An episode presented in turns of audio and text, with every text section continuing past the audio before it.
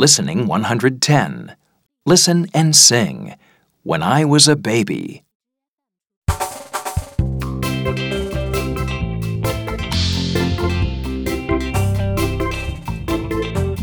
When I was a baby, I could sleep and dream. I could only drink milk and cry and scream.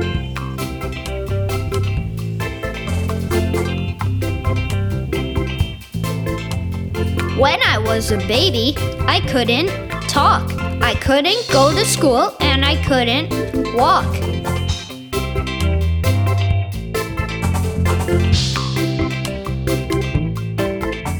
But now that I am older, I can go to school. I can read and play. Growing up is cool.